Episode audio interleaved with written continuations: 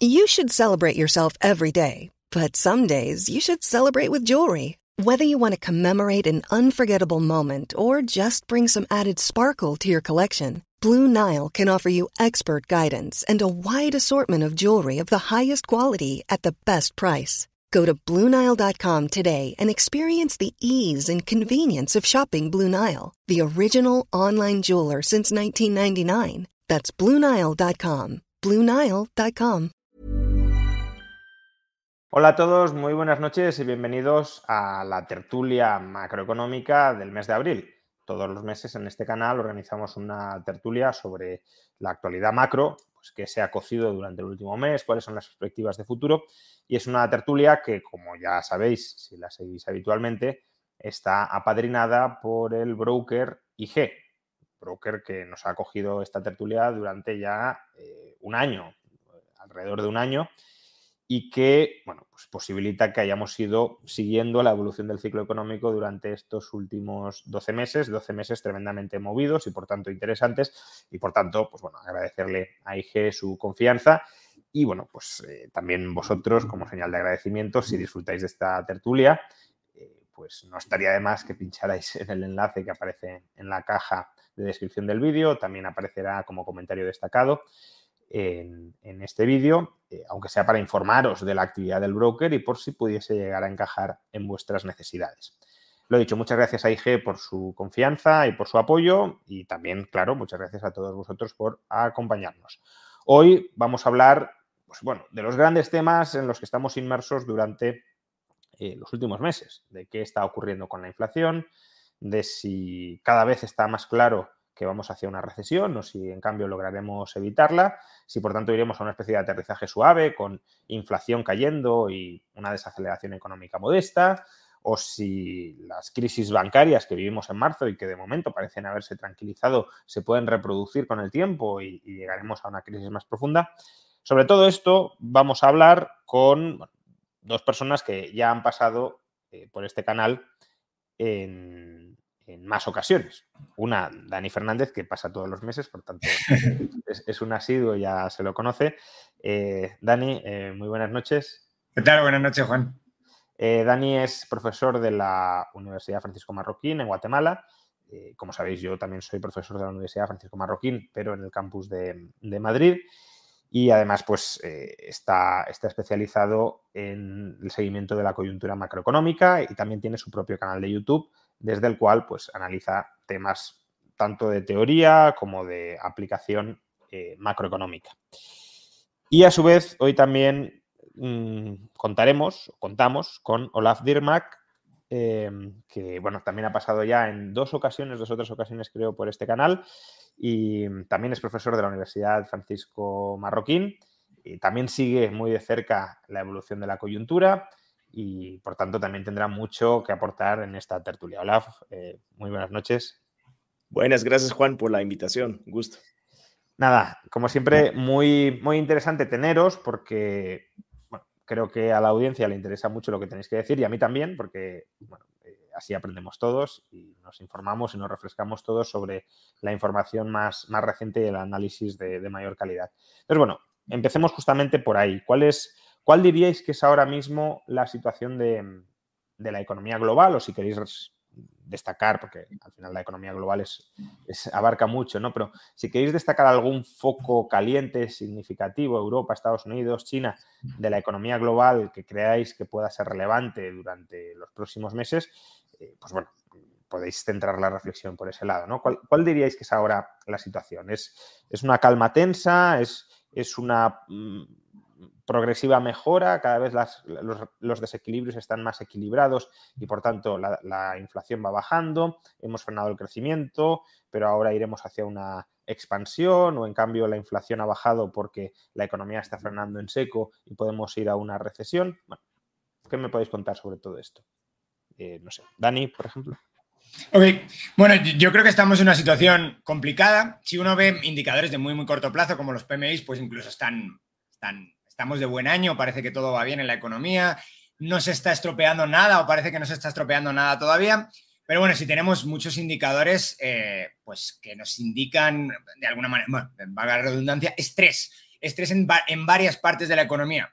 Estamos en plena, ahora mismo, estamos en plena pues, eh, presentación de resultados de, empresas y los resultados de las empresas son malos y ya se esperaban que iban a ser malos y son peor de lo esperado. Ahora sí que les comentamos exactamente porque todo el mundo está diciendo que no, que son mejor de lo esperado, pero no es verdad, es una mala, probablemente es una mala forma de, de ver los datos, pero en cualquier caso los beneficios están cayendo de las empresas eh, y en general caen para prácticamente todos los tipos de empresas. Y algo bien interesante y muy interesante es que en Estados Unidos podemos ver exactamente dónde caen y quiénes caen más. O sea, están cayendo los beneficios de todas las empresas, pero a quién caen más. Entonces podemos separar las empresas que están o que tienen más ingresos dentro de Estados Unidos y las empresas que tienen más ingresos fuera de Estados Unidos y ver dónde están cayendo más.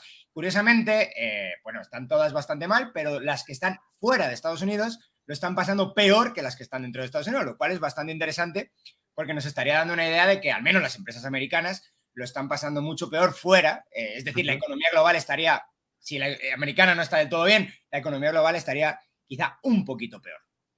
Em, pero, ¿qué partes de la economía global están peor? ¿no? Porque podemos pensar en Europa quizá, pero eh, parece que Europa justamente está rebotando incluso más fuerte que Estados Unidos, al menos a tenor de los PMIs. China que desde luego el año pasado fue un muy mal año para China. A ver, mal año no en el sentido de que entrara en recesión y no, pero eh, en términos históricos fue su peor año de crecimiento desde prácticamente eh, Deng Xiaoping. Y, además creció menos de lo esperado y fue un año de confinamientos. pero ahora mismo, justamente, la economía china parece que también está rebotando. Entonces, esta tesis de que está peor fuera que dentro de Estados Unidos, eh, ¿qué parte puede estar peor?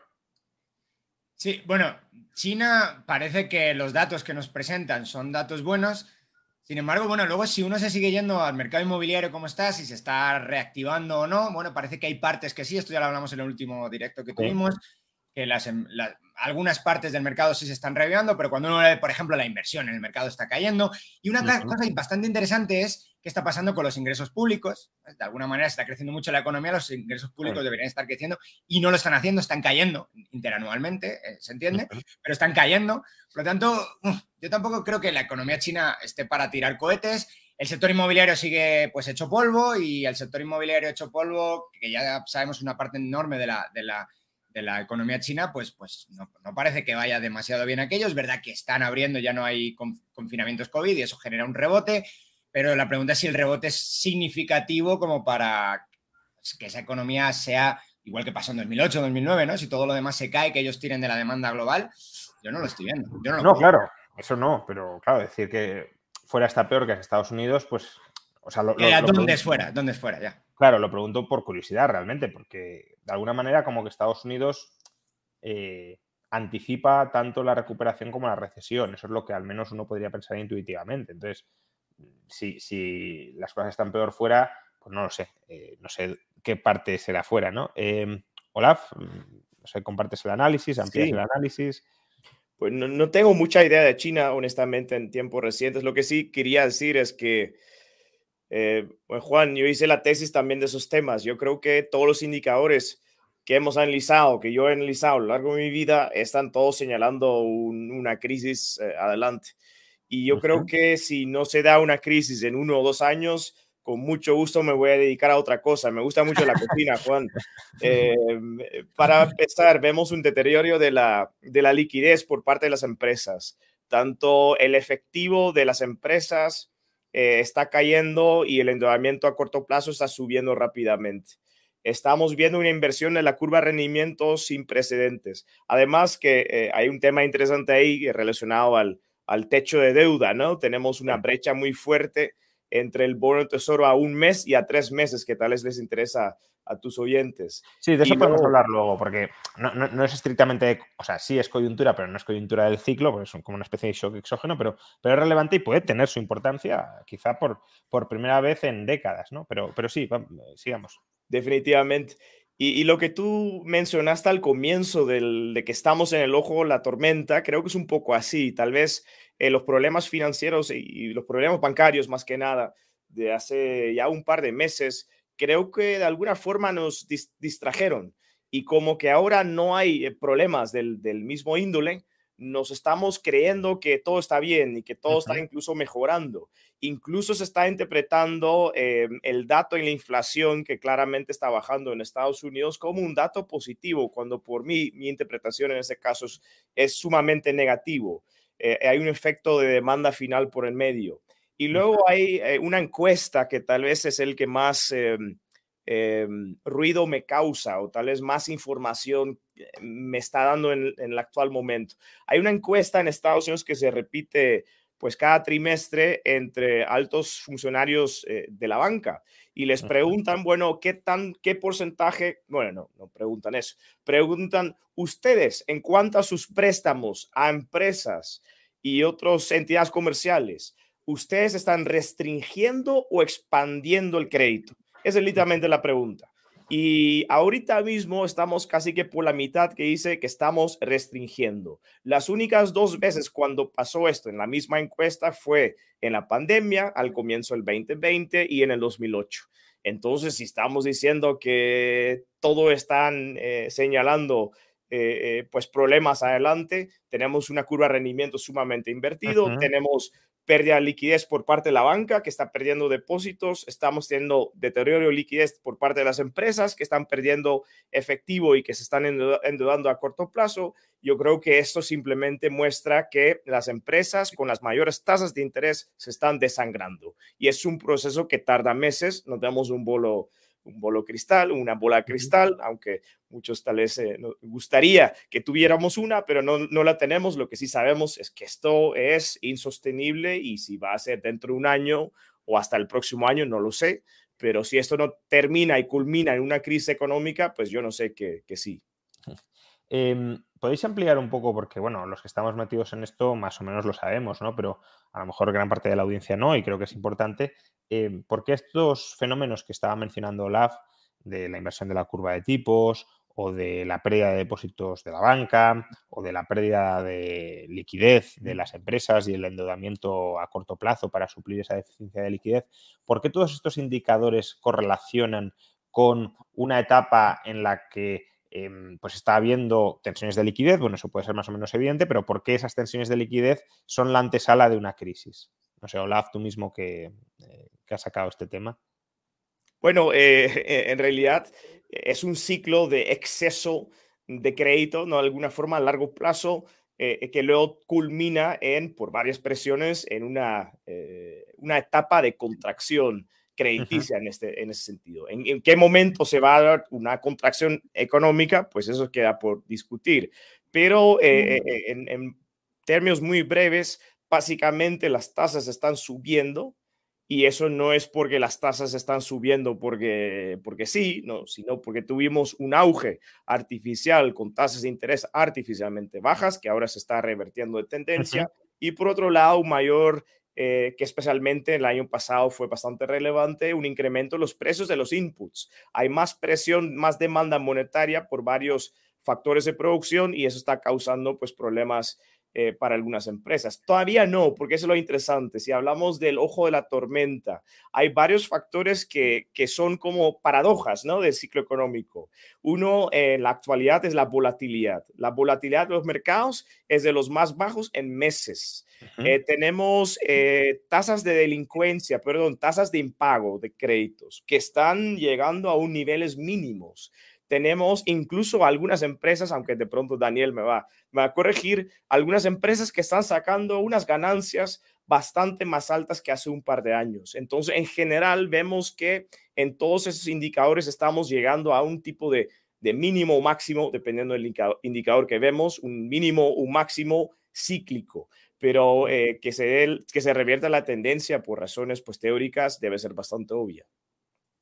Eh, Ah. Dani, si quieres ampliar sobre esto y también eh, comentar un poco, porque, a ver, yo, yo tampoco es que esté siguiendo tan detalladamente el ciclo como probablemente vosotros lo estéis haciendo, eh, pero, eh, pero también veo indicadores contradictorios, ¿no? Entonces, también sería interesante que valoráramos el porqué de estos indicadores contradictorios. Sí, bueno, indicadores contradictorios pueden ser aquellos que también podemos llamar retrasados. Sí, claro. Adelantados o retrasados. Es verdad que los adelantados, digamos que todos van en una misma dirección o casi todos, y los retrasados no tanto. Lo que pasa que también sucede que, que los retrasados se están retrasando mucho. Es decir, que no, están cambiando de signo eh, cuando cabría esperar que cambiaran. Claro, sí. Eh, el típico y el que hemos puesto y hemos hablado varias veces también aquí es el del mercado, el mercado laboral, ¿no? El mercado laboral no se desinfla. Eh, una, una, explicación que yo considero bastante interesante es la de, bueno, es que los salarios reales llevan cayendo bastante tiempo seguido. Es decir, eh, podrías estar de alguna manera escondiendo debajo de la alfombra el efecto sobre, al menos temporalmente, el efecto de los, pues de la, el impacto en el mercado de trabajo, simple y llanamente porque pues a menor precio del trabajo, pues mayor demanda de, ese mismo trabajo. Eso puede ser una, una, parte que puede explicar por qué se está retrasando tanto, pero tampoco tenemos necesariamente por qué explicar por qué se, se, retrasa tanto. Lo que sabemos es que solamente es un indicador retrasado, que no se dispara muchísimo hasta que no se cae mucho la actividad económica. a mí tampoco es algo que me preocupe eh, excesivamente. Eh, yo sé que los indicadores adelantados, que son los que está contando Olaf y por los que esperaríamos que se, pues al menos se detenga la actividad económica, ya yo creo que ya se está deteniendo, eh, pues eso sí, sí están todos feos, sí están todos rojos. Y lo que yo estaba comentando antes de los beneficios empresariales, yo creo que ese curiosamente es el que se está dando la vuelta, ya no están en récord. De hecho, están siempre batiendo, eh, bueno, siempre, cuando digo siempre, ya van varios trimestres consecutivos, cuatro, si no estoy mal, en los que, en los que va mal los, beneficios empresariales y en los que además los agentes están esperando. La expectativa constantemente es la de mejora, es la de hemos tocado fondo y después van a ir mejor y no. La, eh, o sea, batimos expectativas hacia mal. Es decir, se, deterioran las cuentas de las, de las empresas y ahondan en, los, en, las, en las pérdidas. Por lo tanto, bueno, yo creo que ya estamos en el inicio de eso, bajo mi punto de vista, evidentemente, estamos en el inicio de una situación donde los indicadores atrasados pues, seguirán, seguirán empeorando. También hay un tema por el medio, pero si puedo agregar algo. Un tema por el medio que algunos indicadores no solo son atrasados o versus adelantados, sino también son promedios. Y a veces no necesitamos un deterioro al 100%, del 100% de los agentes económicos para que haya una crisis. Una crisis que es es básicamente un clúster, un grupo, un conjunto de agentes económicos que no aguanta, por ejemplo, su propio nivel de endeudamiento. Y entonces, algunas métricas recogen un promedio cuando realmente es un tema de que el 20 o 25% de los agentes están en graves problemas. Un ejemplo es eh, o son las finanzas del hogar americano. Parecen muy sanos si vemos promedios. Sin embargo, el otro día vi una encuesta de que pues más del cuarto eh, tiene graves problemas de llegar al final del mes y ahora que están enfrentando tasas de interés más altas, pues van a estar en problemas peores. Entonces, a veces esos promedios, los indicadores usualmente son promedios, no captan bien la distribución del propio dato. Sí, basta con que haya unos pocos que, bueno, unos pocos, unos cuantos, pero unos pocos que estén eh, muy mal para que se te pueda venir todo abajo, ¿no? Sobre todo con niveles de apalancamiento tan, tan importantes pues, eh, como no. Eh, voy a compartir, porque, bueno, estamos hablando un poco de esto, el, Conference Board, eh, la media de indicadores adelantados, atrasados, bueno, los indicadores del ciclo económico, ¿no? Entonces, aquí vemos que, bueno, pues, sobre todo durante los últimos años, ha habido una correlación bastante potente entre este indicador del Conference Board y la tasa de variación del PIB, del PIB real. Entonces, claro, lo que vemos es que estamos en territorio muy negativo de este indicador, que es un indicador sintético de muchos indicadores adelantados y atrasados.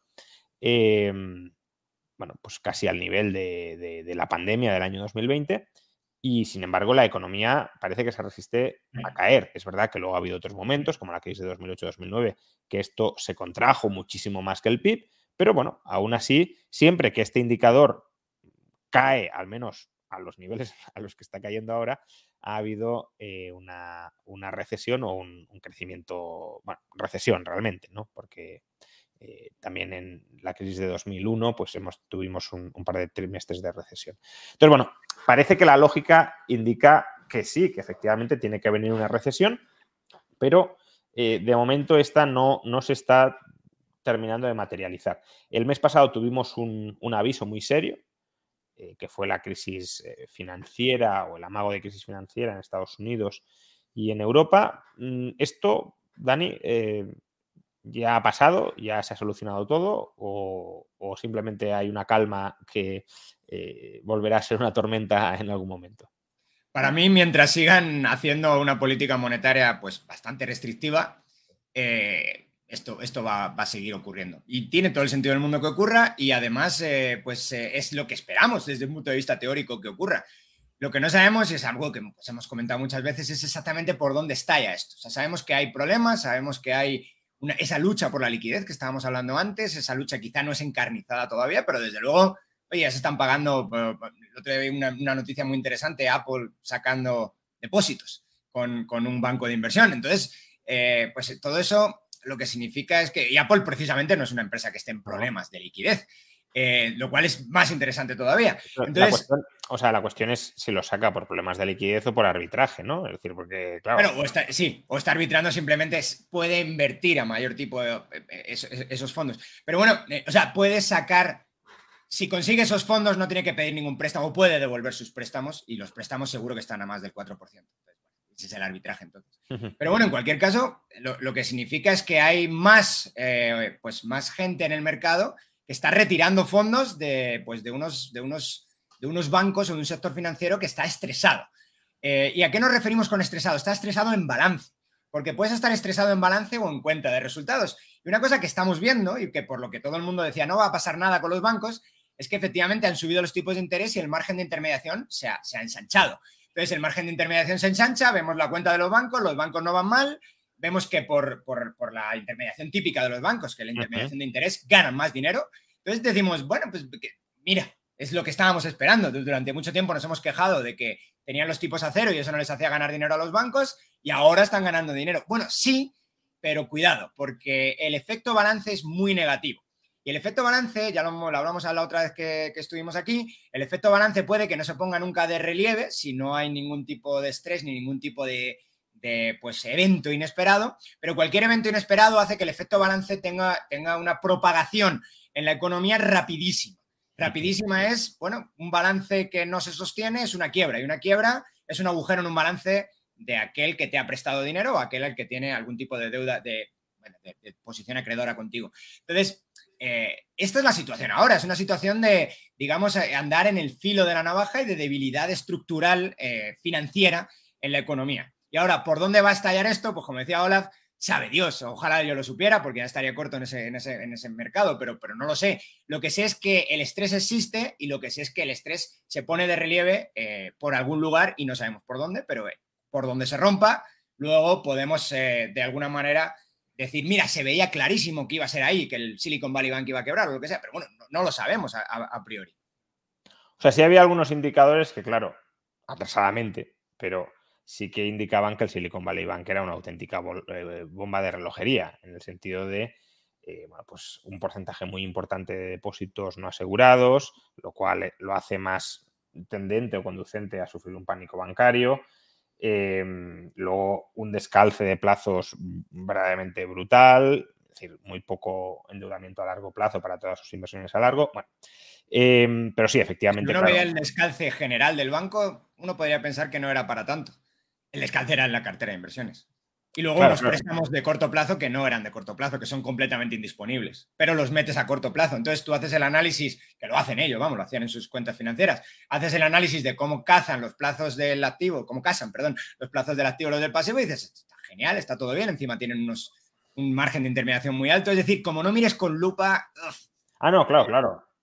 mirar con lupa y luego de mirar, porque al final hay tantos bancos que no puedes estar mirando. No puedes mirar con lupa, tenemos un tiempo limitado en la vida y no puedes mirar con lupa todo. todo. Y, luego que ya no es solo el banco, sino las relaciones de ese banco con otros bancos. Entonces, claro, ya no solo tienes que mirar la entidad, sino quién le debe, a quién le debe, y bueno, pues es, es verdaderamente complicado eh, entender o tener en la cabeza la totalidad de las relaciones financieras pero bueno, a toro pasado yo creo que eh, gran parte de lo que se viene explicando y, de lo que se viene advirtiendo sí que encaja perfectamente con, lo que sucede. Entonces, estamos hablando de una crisis financiera como un eh, posible problema de liquidez, que es lo que tuvimos en, claramente en marzo, un problema de liquidez, bueno, agravado por la política monetaria del Banco Central, Estados Unidos o europeo, em, derivada de, la necesidad de luchar contra la inflación, pero claro, ese es el escenario casi diría yo más benigno, el que es hasta cierto punto más manejable si al Banco Central le da igual deteriorar su propia liquidez, pero mm, ¿cabe la posibilidad de que nos encontremos con el pasar de los meses no con un problema de liquidez, de balances que están sanos, salvo porque están descuadrados temporalmente, sino con un problema de solvencia, es decir, que empiece a haber impagos, porque eso ya es mucho más difícil de solucionar sin inyecciones de capital por parte del Tesoro y aún así, claro, no puedes rescatarlo todo porque rescatarlo todo sería básicamente despilfarrar masivamente el dinero de los contribuyentes en, cubrir eh, negocios ruinosos. Entonces, em, cabe esta posibilidad porque antes, eh, a micrófono cerrado, hablábamos de de si las hipotecas comerciales, de las que ahora mismo está hablando mucha gente, como un posible foco de problemas en el futuro en Estados Unidos, por las bajas tasas de ocupación, por la caída del precio de los alquileres, porque en la medida en que esas hipotecas eh, sean eh, non-recourse, pues eh, al final entregas las llaves y te olvidas de la hipoteca si vale menos que, si el inmueble vale menos que, la hipoteca. Entonces, que se pueda repetir, no en, las hipotecas residenciales, aunque ese es otro melón a abrir, pero em, sino en las hipotecas comerciales, en oficinas, etcétera, una experiencia similar a la de 2007-2008. Entonces, ¿lo habéis estudiado? Em, ¿Es verosímil que esto suceda?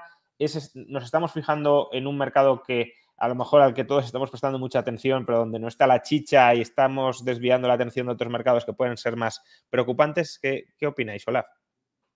Sí, bueno, el último dato que yo, está, yo estoy muy preocupado por el sector de bienes raíces comerciales en Estados Unidos y creo que puede ser una causa, un fuente de la insolvencia bancario eh, futuro, tal vez en, Estados Unidos. Por cierto, la gráfica que enseñaste es un eh, pequeño comentario por en medio de Leading Indicators. Eh, de hecho, se, se supone que de alguna forma adelanta también qué tan profunda va a ser la crisis que eh, avecinamos o qué tan larga va a ser la crisis que avecinamos. Y en ese sentido está bastante mal el dato. Y eso teniendo en cuenta que uno de sus componentes más importantes es el S&P 500. Y el S&P 500 ahora está, bueno, casi a su nivel eh, más alto en, en, muchos meses también. Es decir, estamos como en, en 4.200 puntos por ahí. Es decir, estamos más...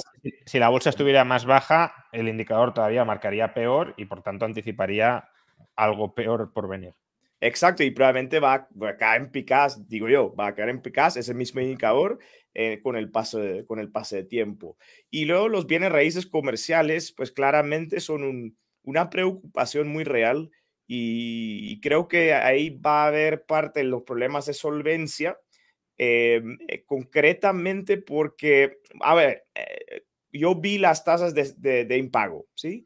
Del sistema bancario, todo el crédito que se dio a los, eh, bueno, a los agentes en ese, en ese sector de bienes raíces comerciales, pues todavía están pagando sus cuentas, ¿no? Es decir, todavía no, no, hay una alta tasa de impago. De hecho, la tasa de impago es, es un nivel mínimo cíclico, o sea que es una cosa que no, que no va bien con, con el razonamiento que acabamos de dar pero yo no conozco bien el mercado de bonos a fondo. Yo no sé qué está pasando ahí con estos, con estos mismos bienes raíces comerciales, pero claramente los, eh, las cifras fundamentales, cabal ocupación, alquileres, también gasto en retail, eh, van a tener o parecen tener graves problemas y en parte creo que se ha pospuesto un poco el dolor en ese sector por el estímulo fiscal americano. Es decir, hubo un incremento en el gasto eh, discrecional de los consumidores estadounidenses a raíz del estímulo fiscal que por un par de años ha pospuesto algo que ya está a punto de pasar, porque hay algo más fundamental que es obviamente eh, eh, el, el, incremento del e-commerce, el incremento de las compras en línea y lo que en algún momento creo que se ha denominado el apocalipsis del retail en Estados Unidos, pues eso está combinándose ahorita un poco con el ciclo económico y no me sorprende para nada si esto de verdad va a ser un problema para la solvencia del sistema bancario estadounidense. Sí, es que la solvencia pues es más difícil, como decíamos, de, de solventar, la redundancia, eh, porque ahí ya directamente no es dar más tiempo, es repartir pérdidas. Y claro, repartir pérdidas, pues nadie las quiere asumir. El gobierno muchas veces se las come traspasándolas a los eh, contribuyentes, pero bueno, tampoco los contribuyentes quieren asumir cualquier tipo de, pérdidas. Em, esto que estáis diciendo es respecto a Estados Unidos, y creo que Estados Unidos es muy importante porque nos sirve de indicador adelantado de lo que puede estar sucediendo. Eh, pero ¿compartiríais el mismo análisis con respecto al sistema bancario europeo? Em, porque claro, al final en marzo no solo hubo problemas en Estados Unidos, también hubo problemas en Credit Suisse, probablemente incluso desde un punto de vista sistémico, los más gordos, y, mucho de lo que está sucediendo en Estados Unidos también lo estamos viendo en, la eurozona, con, caídas de depósitos, con arbitrajes de depósitos y por tanto con cierta tensión, quizá no tanta como en Estados Unidos por el mayor tamaño de la banca, pero cierta tensión de liquidez en las entidades financieras europeas. Em, ¿Puede haber problemas de solvencia? Eh, ¿Dónde los ubicaríais si, se terminan produciendo? No sé, Dani. Bueno, yo no tengo tan estudiado en los últimos meses de qué está pasando exactamente en Europa en comparación con Estados Unidos. Lo que sí claramente es la banca europea, aunque se ha ido americanizando en, términos de mercado de bonos, es decir, han ido, se han ido pasando desde, desde, una intermediación financiera principalmente basada en, en préstamos a una en bonos, pero todavía está muy lejos de lo que es el mercado americano. Por lo tanto, eh, es, esa tensión concreta que hubo en el mercado americano, que era básicamente el precio de los bonos y la necesidad de vender esos bonos y la posibilidad de conseguir liquidez contra esos bonos, parece que no ha pasado tanto. Pero, ¿dónde pasaría o dónde podría pasar en el mercado? Pues de préstamos. Y en el mercado de préstamos, usualmente, pues tienes la posibilidad de acceder al Banco Central, también con los bonos, ¿no? Pero bueno, pues tienes posibilidad de acceder al Banco Central y que te den un tipo de facilidad crediticia contra esos préstamos. Entonces, en principio, pues, por temas de liquidez no habría problema, pero claro, una vez más, si subes los tipos de interés y parece que el Banco Central Europeo también está, pues, de alguna manera, eh, pues, eh, subiendo los tipos de interés sin, importarle mucho, o sea, quiere controlar la inflación, está bien. Al menos de momento, el mensaje. Al menos de momento, sí. Pero eso significa que si tú vas a conseguir financiación contra esos préstamos, colocas el préstamo como colateral, te dan financiación pero la pregunta es cuánta financiación te van a dar, ese es el haircut, y la segunda parte es a qué precio te van a dar esa financiación y a qué precio la diste tú. Porque entonces puedes entrar en lo que llamarías pues, un carry trade negativo. Es decir, tienes un activo que da un interés, pero tienes una necesidad de financiación que te va a dar el Banco Central, muy bien, para un tipo de interés más alto. Por lo tanto, lo que antes era un beneficio, ahora y ahora es un problema de balance, es un problema también de cuenta de resultados perdiendo dinero cada vez que vas al Banco Central, o bueno, ya Banco Central, o si la tensión también se va a los depósitos en Europa, que todavía no está pasando tanto, pues se te va a ir por una intermediación financiera también que se puede, se puede, puede estrecharse cada vez más. Eh, y luego por el, para, yo quería también comentar el, punto concreto de los, de los, de, de como habéis comentado, eh, de la, de si pueden venir quiebras por otros lados. Y es el tema de, la solvencia. Y es el tema de hasta dónde con tipos altos y con necesidad y e, economía ultra endeudada, hasta dónde aguantan unos beneficios que además, como ya estaba comentando antes, están menguando, hasta dónde aguantan esos beneficios para pagar cada vez unos intereses crecientes. Entonces, en la medida en lo que los intereses sigan relativamente altos a medio plazo, muchas, muchísimas, ya no bancos, que también muchas empresas van a quedar debajo de agua. ¿Qué significa quedar debajo de agua? Bueno, básicamente que tienes un, eh, la cobertura de interés eh, no llega a uno. Es decir, tus ingresos por, por, la operación, operativos que tú tengas, no dan para pagar los costes financieros de la empresa. Y eso es una situación ya, pues, eh, pues ya podríamos llamar de, quiebra técnica. Es una situación ya de, bueno, estoy vivo, tengo beneficios operativos, pero no, en realidad tengo pérdidas y las pérdidas significa que voy a tener que hacer una reestructuración de deuda, una reestructuración de, acreedores y va a generar unos problemas gravísimos porque eso genera problemas entre las diferentes masas patrimoniales del pasivo. Si se van a quedar la empresa los nuevos deudores, pero no quieren ser, los deudores no quieren ser dueños, ¿qué va a pasar con los antiguos dueños? ¿Cómo va a impactar eso en el mercado, en el mercado financiero? Vamos, en el, mercado bursátil. Todo eso son de segundas, terceras derivadas que típicamente pasan dentro de una, de una recesión. Por cierto, pregunta doctor Alexei, que lo destaco porque es miembro del canal de YouTube y de bien nacidos es agradecidos. Dice, hola, ¿sería una buena oportunidad para los que quieran comprar propiedades comerciales o hay que esperar más tiempo? Eh, claro, entiendo que está preguntando si viniera una crisis, porque ahora mismo mm, parece que no es, o sea, si viene una crisis, desde luego no es el mejor momento para comprar, sino un poquito más tarde, pero no sé, vosotros que estáis más sobre el terreno.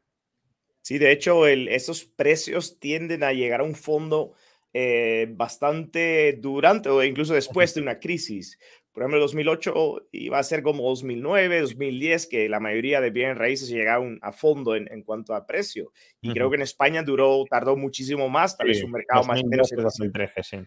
Exacto. Y bien raíces eh, eh, comerciales creo que sufren un poco de la misma tendencia. Es decir, realmente es mejor esperar en ese sentido, especialmente en este entorno de tasas de interés que suben. Porque hay otra pregunta al fondo.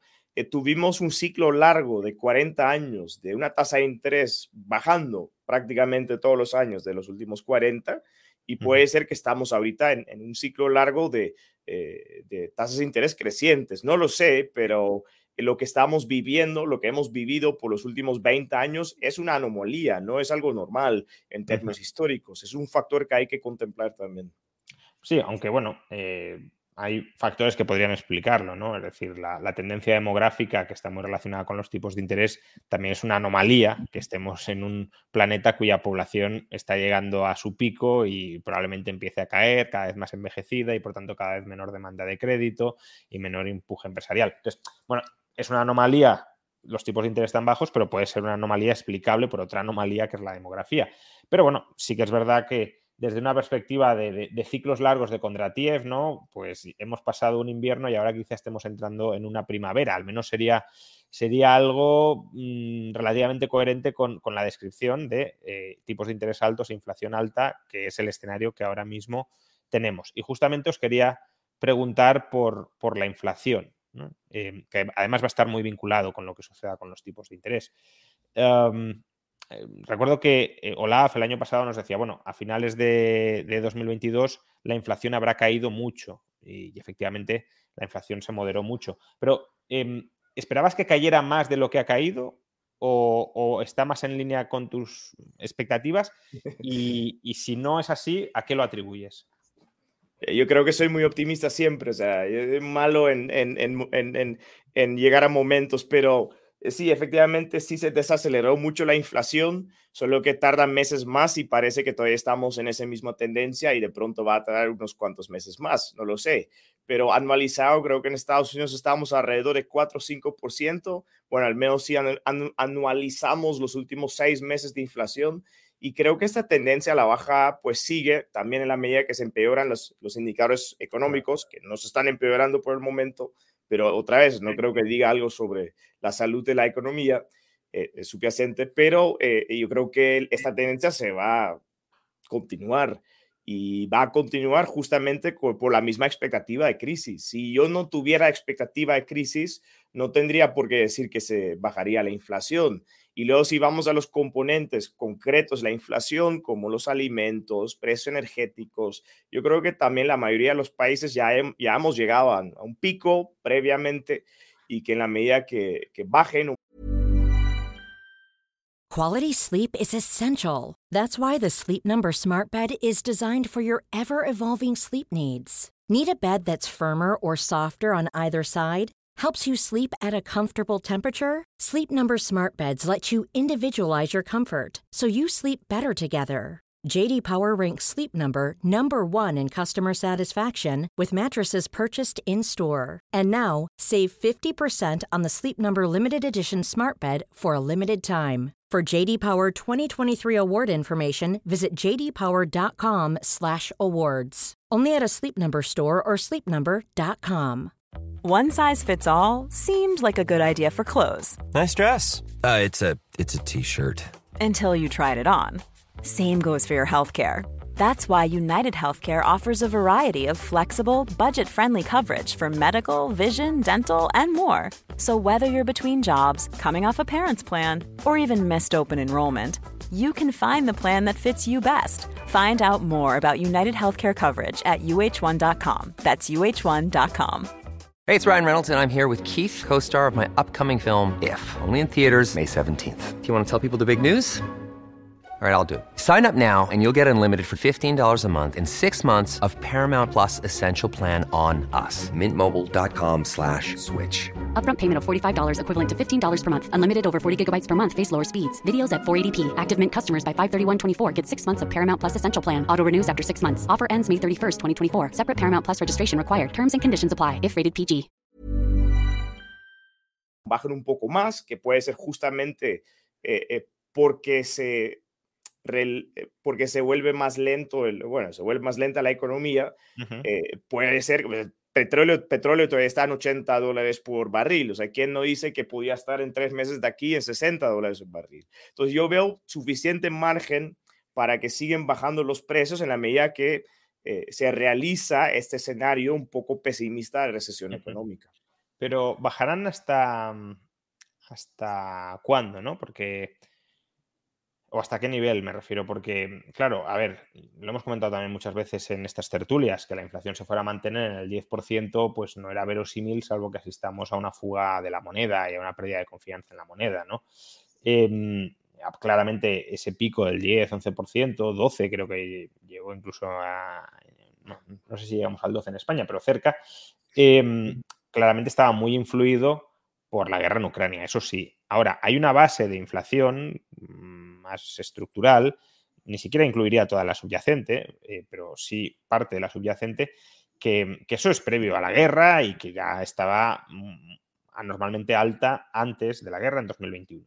Entonces, esa parte es quizá la que esté costando más de reducir y la que no sé hasta qué punto se, se reducirá a los niveles a los que supuestamente esperan los bancos centrales, que es el 2%.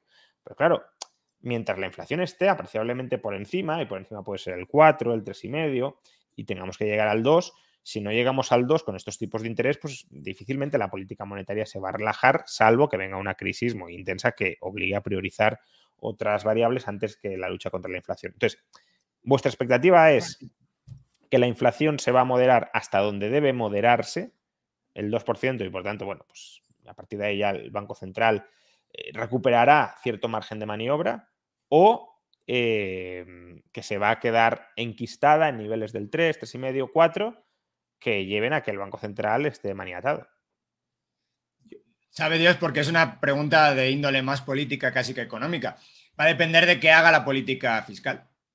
En, mi punto de vista es la política monetaria ya, ya, ya queda claro que está siendo restrictiva y ya parece que de alguna manera están señalizando bastante claro de que esto se controla pero claro, no se controla solo monetariamente, se tiene que controlar también fiscalmente. Y fiscalmente no parece que haya nadie muy dispuesto a poner frenos. Ahora, bueno, ahora íbamos a hablar del tema de qué está pasando ¿no? con la deuda en Estados Unidos y si el techo de deuda, pero bueno, son detalles. Yo creo que una vez que se pasen otra vez el techo de deuda, va a pasar lo que ha pasado siempre en Estados Unidos en cualquier lado, que es que, pues, si, eh, no entra un gobierno de corte más eh, posiblemente conservador, no van a terminar, no van a, no van a controlar el gasto. Y no lo están controlando. Conservador en Estados Unidos, desde Trump tampoco significa cuadrar las cuentas. Bueno, también es verdad, sí. Bueno, tampoco lo significó con Reagan. Eh, pero por causas distintas. sí, bueno, un conservador tipo Thatcher, digamos. Eh, o un conservador más cercano al libre mercado. Bueno, eh, quizás es lo que tenía que haber dicho.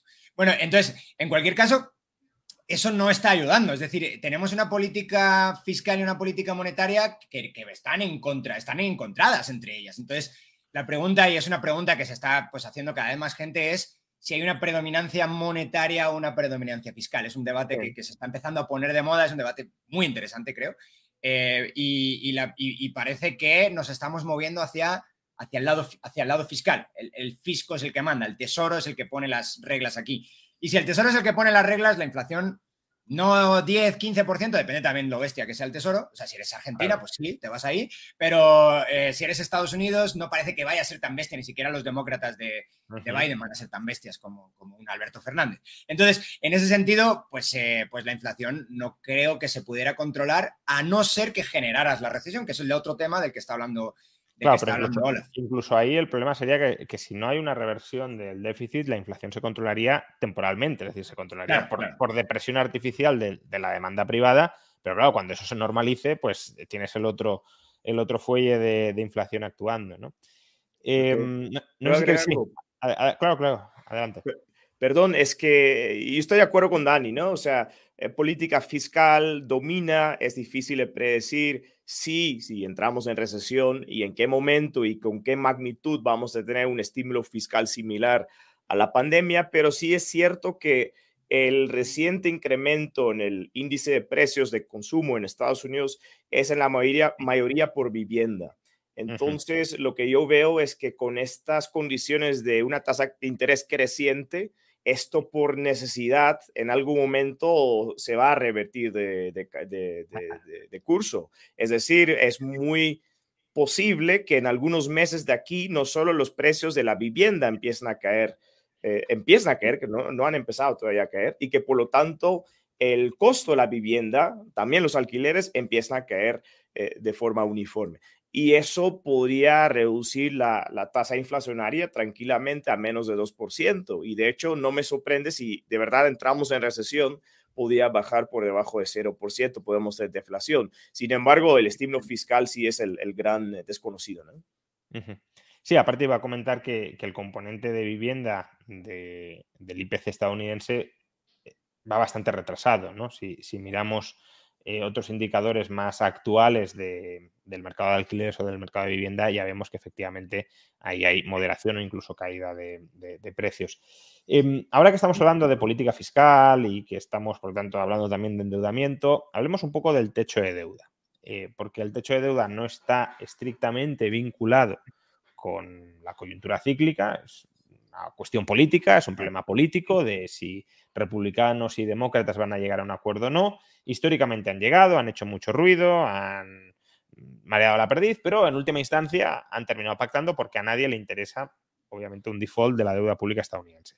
Sin embargo, parece que en esta ocasión, pues como que las espadas están algo más en alto, que los republicanos no quieren pactar, que los demócratas no quieren ceder, o eso dicen, no hay voluntad, pactista de ningún tipo en ambos lados, eh, y de hecho estamos empezando a, escuchar pues, ocurrencias del estilo de la moneda de platino del trillón de dólares o de emitir mm, deuda con supercupones. Eh, bueno, eh, una serie de, ingeniería fiscal financiera para evitar el default de la deuda pública estadounidense. Y, hombre, todo parece indicar que, por el sentido común, que se evitará, pero antes Olaf mencionaba que está habiendo una brecha eh, muy fuerte, históricamente, no sé si en máximos, históricamente en los últimos 30 o 40 años, sí, pero no sé si de toda la historia, entre el tipo de interés de la deuda a un mes y el tipo de interés de la deuda a tres meses. ¿Qué está pasando ahí y eso cómo está relacionado con el techo de deuda? Pues bueno, te ponen un techo de deuda y gastas siempre más de lo que ingresas, pues, eh, pues, eh, pues y llegas al tope, pues o, cuadras los gastos y los ingresos o te quedas sin dinero. Y de hecho, ya se han quedado sin dinero. Básicamente está la cuenta del Tesoro, es una cuenta especial que tiene el Banco Central, que tiene la Fed. Entonces podemos saber cuánto dinero es público podemos saber cuánto dinero tiene el gobierno federal. Está casi en cero. Después de haber tocado máximos en, pandemia, pues, pues, eh, pues estará prácticamente en cero. Cuando está en cero, ya antes de que esté en cero, el Tesoro empieza a hacer algunas cosas, ¿no? Empieza, si puede tardar más en pagar algo, tarda más en pagarlo, eh, pero eso son medidas de muy corto plazo, es decir, necesitas llegar al pacto. Es verdad que las otras veces, como tú estabas diciendo, ¿no? 2011 eh, o 2012 creo que fue, hicieron un montón de ruido y al final pues no pasó nada y supongo que ahora va a pasar exactamente ahora lo mismo. También es verdad que si eh, cogemos a nuestros amigos politólogos y les preguntamos, nos dicen que el mejor para la deuda pública, lo mejor es que haya un gobierno demócrata y una cámara o cámaras republicanas porque así los republicanos pueden defender sus verdaderos ideales y no plegarse al, presidente demócrata, entonces le frenan los pies y es probablemente lo que está pasando ahora, por, supongo que por fortuna. Y otra cosa que está también súper interesante es que el coste de asegurar la deuda americana a un año ha tocado el máximo histórico, lo que es también interesantísimo. Es decir, sí se está generando cierta tensión en los mercados, y, bueno, no quiero decir que esto vaya a acabar muy mal, pero si de verdad se genera un default, eh, aunque solo sea un default, es un default. Bueno, pero un retraso en los pagos, digamos. Bueno, pero un retraso en los pagos es suficiente. si tú tienes que cobrar eh, tal día, vale, tienes un periodo de gracia y lo que te da el tira gana, pues después del periodo de gracia no has cobrado, tú te vas al emisor del CDS y le dices, por favor, pagas tú. Y si le dices pagas tú y hay mucha gente que ha emitido demasiados CDS, los quiebres. Esto, bueno, no, quiero decir que estemos ahí, quiero decir que es una posibilidad que, anda por ahí rondando. Bueno, si prever lo que va a hacer la economía ya es complicado, prever lo que van a hacer los políticos, pues ya no te digo nada, porque depende de, sus caprichos, de sus intereses, de las presiones que reciban, de si se han levantado con buen pie o con mal pie. Entonces, bueno, ahí ya no podemos saber realmente qué, va a suceder. Em, pero, Olaf, ¿cómo ves tú el, el asunto del techo de deuda? ¿cómo ves tú no solo lo que puede terminar ocurriendo, que quizá eso, vamos, creo que todos confiamos, esperamos que no llegue la sangre del río, eh, no es descartable el 100% que llegue, pero desde luego no es el escenario base. Pero bueno, eh, tal como están reaccionando los mercados financieros, eso ya tiene algún tipo de, repercusión, ¿no? Es decir, esa, apertura entre los tipos de interés, etcétera, pues anticipa una mayor dificultad del endeudamiento a muy corto plazo, etcétera. Entonces, ¿qué puede estar provocando ya esta incertidumbre sobre el techo de deuda? ¿Cómo puede avanzar durante las próximas semanas? ¿Cuáles son las fechas críticas en las que nos movemos para saber si vamos a algo desastroso o no? Bueno, básicamente lo que vemos es una corrida por eh, eh, pues bonos de muy corto plazo, eh, concretamente el de un mes. Y, esta corrida pues tiene todo que ver con el, con el techo de la deuda. Y es algo interesante, cualquier noticia que significa una mayor probabilidad de llegar tanto antes al, al techo de deuda, pues lo que hace es acelerar o empeorar esta corrida por el bono tesoro a un mes. Y es interesante porque vemos algo que hemos discutido del ciclo económico, creo que para mí es un ejemplo más de qué está ocurriendo, aunque otros indicadores macroeconómicos parecen bastante positivos. Pero resulta que la recaudación fiscal pues está decepcionando también. Y si preguntamos, bueno, ¿por qué se está decepcionando la recaudación fiscal en Estados Unidos? No podemos desvincularlo del ciclo económico, es decir, eh, eh, porque las empresas están teniendo menos rentas, hay menos actividad, hay menos recaudación, así de simple. Y esto, en la medida que decepciona, obviamente eh, tira para adelante la fecha en que vamos a topar la deuda, porque si no hay ingresos fiscales, pues tenemos que endeudarnos. Y por el momento estamos hablando a mediados de junio, si no me equivoco, que vamos a tener que aumentar el techo o que llegamos a un impago. Entonces, eh, esta corrida a un mes creo que es significante porque yo no lo he visto antes de esta, de esta magnitud, lo cual significa que el mercado eh, de esta vez de verdad está muy preocupado sobre lo que va a pasar. Mira, esa discusión del techo de deuda, yo lo he escuchado desde hace años. O sea, yo una década llevo escuchando que mañana vamos a llegar al techo de deuda y que va a ser un, desastre y nunca ha pasado, siempre lo resuelven los propios, eh, los propios eh, políticos. Pero en este caso creo que el mercado está señalando con esta corrida a treasuries de un mes o a T-bills de un mes, perdón, está señalando claramente que esta vez se los está tomando muy en serio. Y entonces hay que analizar el por qué, porque el mercado no es tonto y creo que eh, a mí tengo un, estudio muy amplio al, respecto, pero para mí es una señal de seguir investigando y ver qué está pasando. Pero el, escenario es claro. Cada noticia que adelanta la fecha de topar la, el techo de deuda va a ser una mayor corrida a bonds, a tibios de un mes. Significa que por lo tanto va a afectar mucho no solo el mercado de treasuries, y bonos de tesoro, sino también la propia curva de rendimientos que nosotros utilizamos como indicador. Comenta John Aldecoa, que estuvo con nosotros el, mes anterior hablando justamente sobre la crisis financiera, que eh, cuidado porque aumentar el techo de deuda también es peligroso porque provoca problemas en el sector financiero. Eh, la última vez que se subió el techo de deuda se provocó el repocalipsis en septiembre de 2019.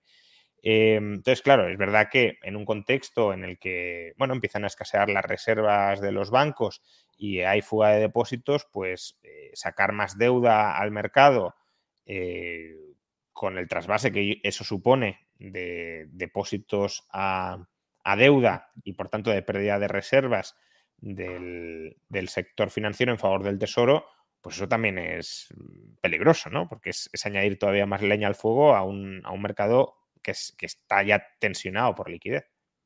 Sí, aunque, supongo que el gobierno lo va a gastar.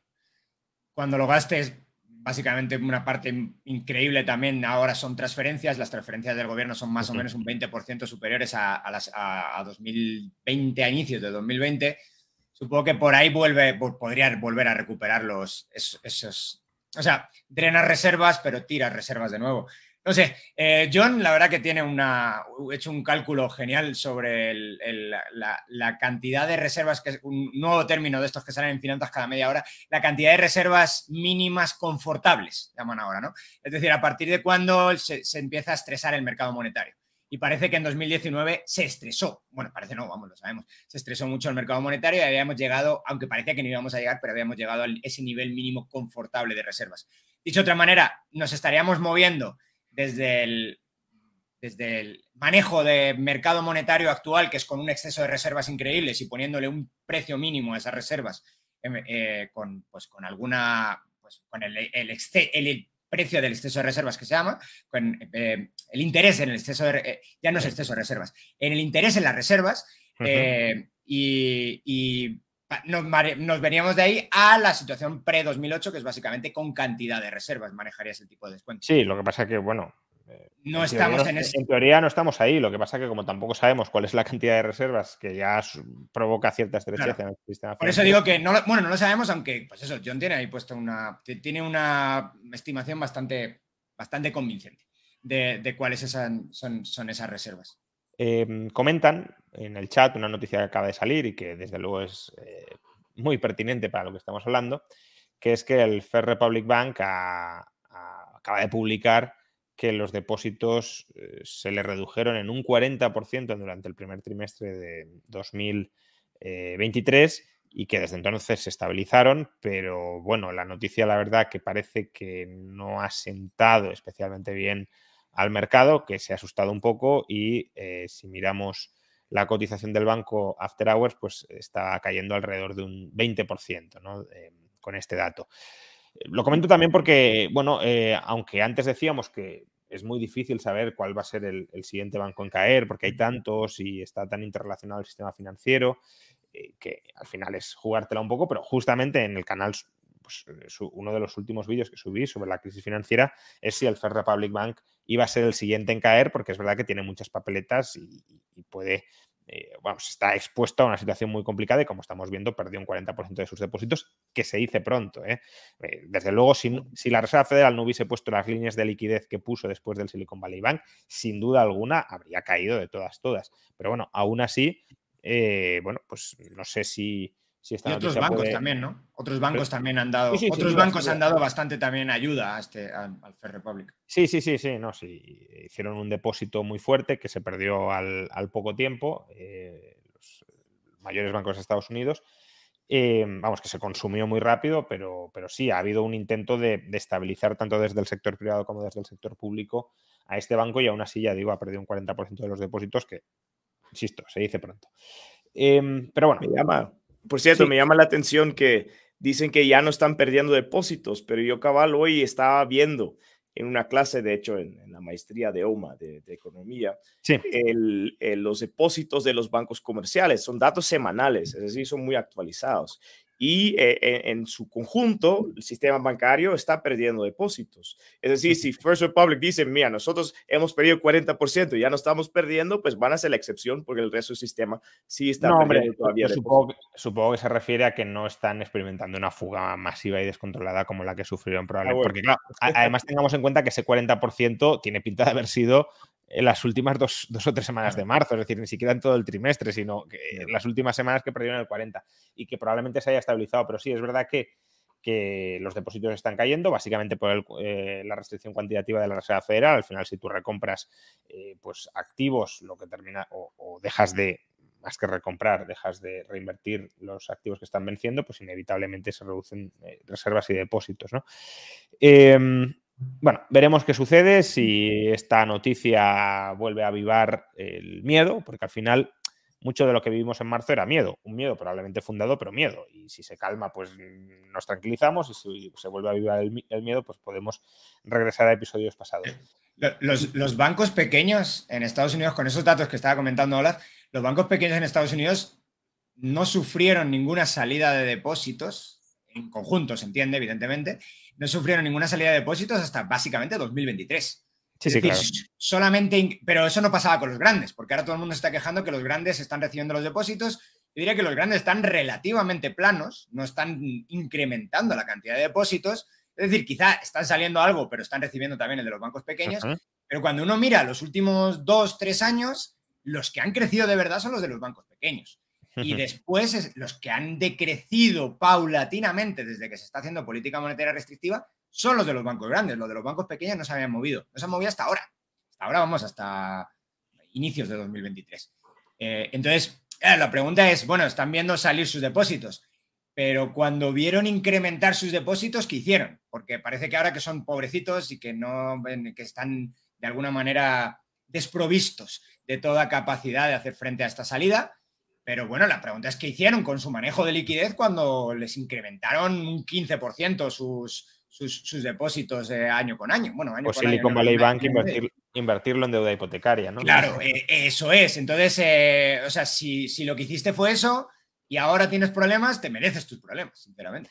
Por cierto, de todas formas, esto como nota al margen, pero la verdad que lo leí hace un par de días en Twitter y no deja de sorprenderme, hablamos mucho del mal manejo de la liquidez o de la planificación financiera del, Silicon Valley Bank, pero la Sareb española, eh, por lo visto, eh, contrató una cobertura eh, contra el riesgo de subidas de tipos de interés en el año 2013 y la acaba de cancelar hace un año o medio año. Es decir, que ha atinado justamente cuando te caen los tipos, contratas para, cubrirte frente a las subidas y cuando empiezan a subir, cancelas la cobertura.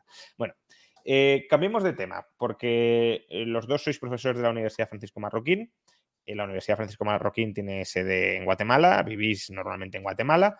y por tanto, también tenéis un conocimiento ya más allá de, por interés intelectual, por contacto diario, con la realidad monetaria de Hispanoamérica. Entonces, en Hispanoamérica, las tasas de inflación, hemos hablado de que en Europa se están moderando, en Estados Unidos se están moderando, eh, también en Hispanoamérica se están moderando, pero no sé yo si al mismo ritmo que en Estados Unidos o en Europa. ¿Cuál es, desde vuestro punto de vista, la perspectiva de inflación en Hispanoamérica? Em, qué puede, qué puede terminar sucediendo, em, cómo afecta, por ejemplo, el, resurgir, o bueno, Dani a lo mejor lo, matiza más, pero el resurgir de China después de un 2022 complicado, con las relaciones muy estrechas que tiene China e Hispanoamérica y por tanto las exportaciones y por tanto la demanda monetaria local. Em, todo esto, ¿cómo se va a conjugar? Bueno, yo creo que el, primer tema, o sea, el primer Latinoamérica es muy amplio, ¿no? Pero si pensemos un momento, creo que mucha inflación viene a través del tipo de cambio. Y especialmente cuando Estados Unidos empiezan a subir las tasas de interés, usualmente hay fugas de capital que tienen un efecto sobre el tipo de cambio. Es decir, el dólar fortalece y las monedas locales eh, se deprecian. Y esto tiene un efecto negativo para la inflación local. De hecho, aquí en Guatemala, la inflación hoy... Negativo, Olaf, que se dispara la inflación local. ¿no? Que está más alta la inflación, efectivamente. Y eh, por tanto, en, Guatemala, por ejemplo, vemos que la inflación aquí creo que todavía está en dos dígitos, dígitos y aquí, bueno, en Estados Unidos, pues ya, ya estamos eh, viendo esta desaceleración de, de, los precios al consumo. Y em, eso dicho, creo que siempre hay un tema de retraso que yo no sé cómo explicarlo, creo que es un tema de eficiencia en mercados, pero si pensemos por un momento, bueno, vemos una una fuga de capital de los bancos hacia papel, ¿no? Donde, no sé, un bono de tesoro tiene ya 4 o 5% de interés y vemos que los bancos de pronto no están pagando mucho sobre el depósito todavía. Entonces los bancos están experimentando esta fuga de capital, bueno, este retiro de depósitos del sistema bancario. Lo mismo lo estamos teniendo un poco en Latinoamérica.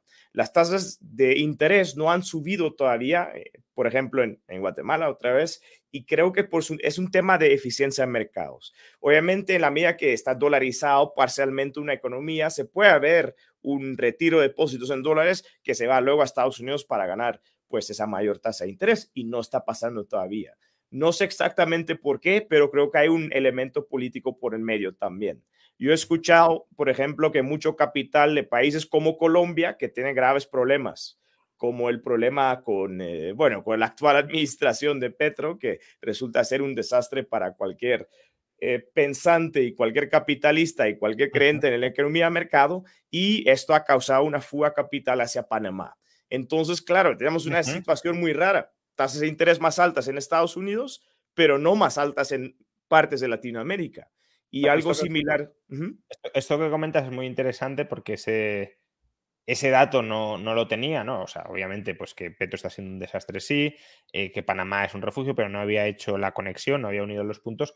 Y claro, Panamá tiene la tasa de inflación más baja de toda Hispanoamérica. Y claro, si, si tenemos en cuenta que puede haber habido, como dices, esa fuga de capitales buscando refugio en Panamá, pues eso tiende a defender la moneda local, bueno, que en este caso no es que no hay moneda local, pero bueno, tiende a, demandar activos locales y por tanto tiende a, preservar ese mayor poder adquisitivo, sobre todo si no se gasta internamente, sino que únicamente se, invierte en él, ¿no?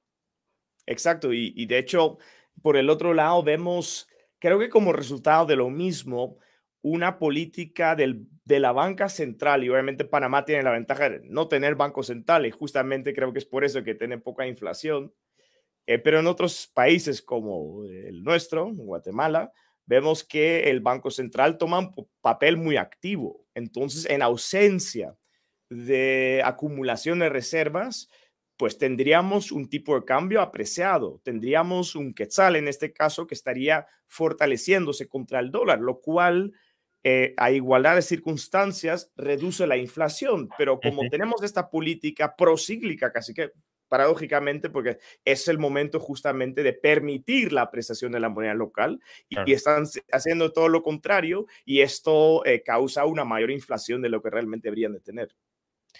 Y no sé si habéis seguido casos más, más sangrantes, ¿no? Porque, a, ver, cuando he preguntado a Hispanoamérica, obviamente es un, continente, eh, varios continentes muy, muy diversos, Em, con economías pues, que no tienen necesariamente nada que ver todas ellas, pero sí es cierto que tienen casi todas un componente común que es la autonomía monetaria de, como tú decías, de, economías pues que, tienen una solidez relativa y eso provoca que su tipo de cambio sea mucho más volátil que el que pueda ser eh, de otros países, ¿no? Y que estén mucho más vinculadas a lo que haga Estados Unidos con su política monetaria y que por tanto tengan ciclos inflacionistas e incluso deflacionistas pues, pues muy duros. Em, por eso lo preguntaba, ¿no? Porque hay como un componente general de una prima de inflación común eh, a, todos esos países, que se explica, como decías bien, por, el tipo de cambio. Pero luego tenemos eh, desastres monetarios evidentes. El, clásico de la región era Venezuela, pero ha habido otro desastre monetario que no se está frenando, que es Argentina. Entonces, em, ¿por qué suceden este tipo de desastres monetarios? ¿Cuál es la causa última y cuáles pueden ser las soluciones? Ahora cuando vuelva, cuando vuelva Dani, eh, también le quiero preguntar por esto.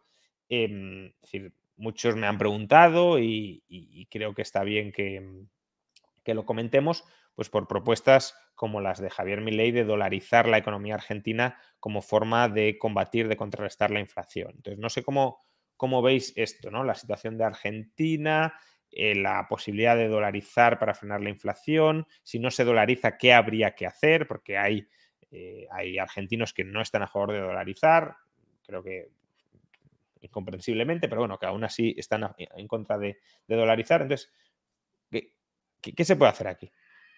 Sí, yo, de hecho recomiendo que, busquen un artículo que escribimos en el 2018 que tiene el título Lo que muchos no entienden de la crisis cambiaria en Argentina. Y lo que, lo que yo trato de mostrar en efecto es que se decapitalizó el Banco Central argentino y que si no se resuelve al fondo la capitalización del Banco Central, y van a seguir teniendo el mismo problema inflacionario independientemente de la tasa de interés que establece el Banco Central, etc. Y creo que el tiempo pues me ha dado más o menos eh, la razón y creo que es una advertencia además por lo que puede pasar en, países pues eh, desarrollados con su propia moneda. Em, en el caso de Argentina es interesante porque vemos efectivamente políticos, pues eh, principalmente de Cristina Kirchner, que ve las reservas internacionales del Banco Central y dice, mira, aquí hay un montón de dólares, yo me los voy a gastar. Y eso fue efectivamente lo que pasó. Entonces, en la medida que un banco central trata de defender su moneda, el tipo de cambio, por ejemplo, con una tasa de interés alta, eh, creo que en, en, ese momento lo subieron hasta 38%, que es la, la tasa líder del Banco Central argentino. Pero ¿cómo vas a pagar intereses como Banco Central si no tienes activos solventes, ¿verdad? Que te pagan intereses, con lo cual puedes pagar los intereses que tú vas a pagar. Y efectivamente, como no había, el, hay un agujero en el, banco, en el balance del Banco Central que se vuelve cada vez más grande. Por lo tanto, es un problema creciente que se vuelve cada vez más grande. Salvo si el gobierno argentino ve y recapitaliza el Banco Central, es decir, le da títulos financieros de valor que valen algo en el mercado, el Banco Central argentino es incapaz de defender el tipo de cambio y es incapaz de reducir la inflación. Pero qué activos no le va a dar el banco, el, Estado argentino al Banco Central de Argentina. Que por eso es la interacción entre política monetaria y fiscal, que, eh, que al final, claro, si el Estado es insolvente, pues el Banco Central también lo es. Claro, eh, bueno, en algún momento estaba ahí involucrado el Fondo Monetario Internacional, pero... Claro, en su momento sí, pero claro, si al fondo te cierra el grifo del crédito, pues eh, el que te puede dar activos es el gobierno nacional, pero el gobierno nacional lo tiene. Entonces, dicho esto, Juan, eh, creo que estamos de acuerdo que la dolarización suena muy tentador para el caso de Argentina. Y justamente porque no requiere todo este ingeniería financiera del Banco Central, pero tal y como está el Banco Central es irrescatable. Para mí, esa es una situación que no tiene un, camino eh, eh, abierto. Creo que este es como una, eh, un camino sin, sin, bueno, un callejón sin salida. Y creo que no se puede resolver de ninguna otra forma de una capitalización del propio Banco Central, que tu juicio creo que es casi imposible, o una dolarización de la economía argentina. Y entiendo el malestar del argentino con la dolarización, probablemente el 2001 se asocia con el dólar y es cuando muchos argentinos perdieron eh, pues básicamente la totalidad de sus ahorros. Sí, lo que pasa que, claro, lo de 2001 tampoco era una dolarización exacta, ¿no? Porque era una caja de conversión peso-dólar y lo que hicieron fue fundirse todos los dólares y, claro, dejar el peso sin, sin, cobertura en dólares y de ahí los políticos que se fundieron los dólares que arruinaran la economía nacional. Pero si la economía de verdad está dolarizada, el político no puede quedarse con los dólares que actúan como reserva porque solo hay dólares, no hay, no hay pesos respaldados por dólares. Em, y si no se dolarizara, ¿qué podría hacer Argentina? Y no sé si Dani está por aquí, me parece que... Eh, está de vuelta. Está medio de vuelta, pero no, no, entero. Eh, ¿Cuál sería la alternativa ¿no? si no se dolariza? Porque al final hay algunos que, ya sea por orgullo nacional o ya sea porque em, porque quieren tener autonomía monetaria por si en el futuro hace falta eh, pues, algún tipo de flexibilidad, etcétera, se oponen a la dolarización. He visto que hace uunos días eh, José Luis Espert, eh, liberal, pues, se opuso a la dolarización, aun cuando él la había defendido años atrás. Em, bueno, pues si no se dolariza, ¿qué se hace para frenar esta inflación del 100%? ¿no? Porque esto es una exageración absoluta. Pues yo no veo mucha, mucha solución, tal vez una creación de una nueva moneda respaldado por otros activos financieros, pero otra vez, si se, si se va a respaldar con crédito, bonos de tesoro del propio gobierno argentino, pues va a ser muy dudoso la calidad que respalda la moneda. Lo que sí se ha propuesto, pero lo veo como algo terrible en realidad, que es una moneda regional, una especie ah, de euro. Y obviamente hay países que tienen eh, pues la política monetaria un poco más sólida que, que Argentina, por ejemplo, no sé, Brasil, aunque bueno, eh, podemos discutir eso también, eh, pero la idea es tal vez juntar el crédito, ¿verdad?, de varios eh, soberanos y como conjunto, pues obviamente te vas a tirar al más sólido, porque si al final la garantía es completamente a cualquiera, cualquiera de los miembros de la Unión Monetaria, pues usualmente se tiende al costo o al valor del más fuerte. Y eso es una forma en el corto plazo de resolver el problema, pero todavía no estás ganando ni autonomía monetaria y estás poniendo en riesgo probablemente eh, la, sanidad monetaria del futuro. Entonces no veo eso como una solución realista y, alcanzable. Claro, yo al final lo que digo respecto a la dolarización es, mm, ¿alguien confía en la clase política argentina? Y si la respuesta es no, y creo que los propios argentinos responderían que no, pues entonces tendrás que confiar en otros emisores monetarios distintos de tu clase política. Y, e insisto, no parece que la clase política argentina, tampoco la española, ¿eh? o sea, esto no es una cuestión de Argentina o no, eh, pero bueno, no parece que la clase política argentina se vaya a volver confiable en un futuro eh, cercano ni, ni, ni mediano, ¿no? Bueno, pues ya hemos analizado Estados Unidos, hemos analizado Europa, hemos analizado Hispanoamérica o Iberoamérica, porque también hemos hablado de, de Brasil. Em, hemos hablado también un poco de China, o sea que hemos hecho un, repaso más o menos general a los principales focos de, moneda eh, global. Eh, como Dani parece que sigue teniendo problemas, que creo que tiene problemas de, conexión eléctrica, no de internet, sino eléctrica, pues yo creo que podemos dejarlo aquí. llevamos pues, más de una hora hablando sobre coyuntura económica y hemos planteado diversos escenarios posibles de futuro y bueno, pues habrá que seguir atentos a lo que ocurra durante las próximas semanas, a ver hasta qué punto pues van, van avanzando algunas de las tendencias que nos habéis adelantado hoy y que van en línea con, el, los, con los indicadores adelantados que, que estabais mencionando del Conference Board. Pues lo dicho, muchas gracias Olaf por acompañarnos. Con mucho gusto. Eh, muchas gracias, Dani, aunque no estés por aquí, pero también te lo agradecemos desde la distancia eh, virtual.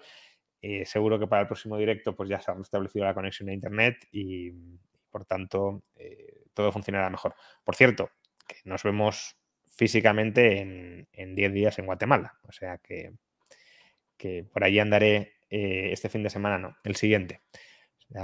Excelente. Qué, qué buena noticia, no sabía. Sí, bueno, bueno, ya mañana, eh, mañana contaré las, las, razones y las causas, pero, pero bueno, nos veremos, nos veremos físicamente en unos días. Pues un abrazo, Olaf. Excelente. Un abrazo. Adiós.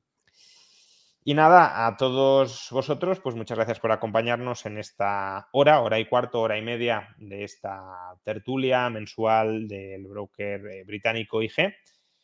Muchas gracias a todos por estar aquí, muchas gracias a IG por dar patrocinio a esta tertulia y por tanto por posibilitarla mes tras mes. Eh, como señal de agradecimiento, ya digo, pues pinchad en el enlace, informaros sobre qué ofrece IG, si os encaja en vuestras preferencias o si simplemente queréis agradecerle que a su vez esté impulsando esta tertulia, pues lo podéis utilizar para vuestras operaciones financieras.